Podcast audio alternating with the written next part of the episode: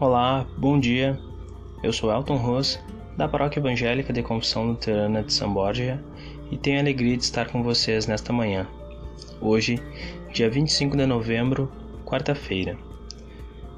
Hoje, Dia Internacional da Não Violência contra a Mulher e também é o Dia Nacional da Pessoa Doadora Voluntária de Sangue. Eu venho compartilhar com vocês as palavras do devocionário Semente de Esperança nesta manhã.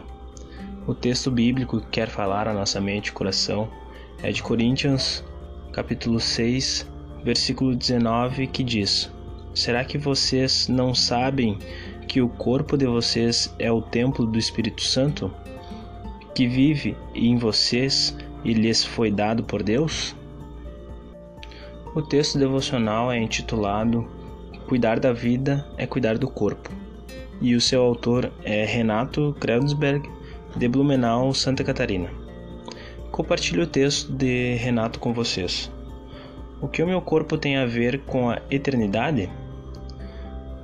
O que que hoje tem a ver com amanhã? Parecem perguntas infantis, mas elas já foram feitas por muitos filósofos e teólogos. O que me adianta cuidar do corpo se meu alvo é a eternidade? Imagine a seguinte situação: nosso time de futebol entra em campo para jogar. Logo no início, recebemos uma notícia: o juiz é nosso amigo e o jogo já está ganho. Temos duas opções de atitude. Podemos ignorar o juiz, cruzar os braços e simplesmente dizer: o jogo já está ganho. Ou podemos jogar os 90 minutos com muito mais alegria, leveza companheirismo, afinal, sabemos, o jogo já está ganho. Então, qual atitude você tomaria?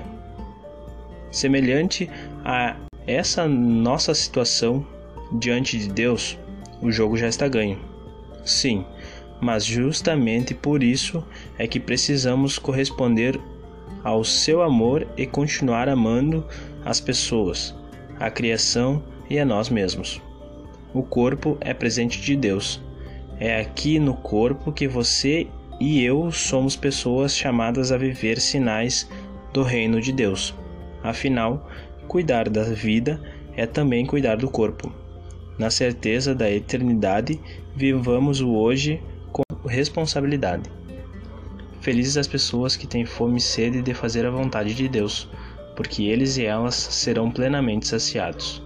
Que Deus guarde o seu dia, a sua família, a sua casa. Que Deus guarde a sua vida em Cristo Jesus. Amém.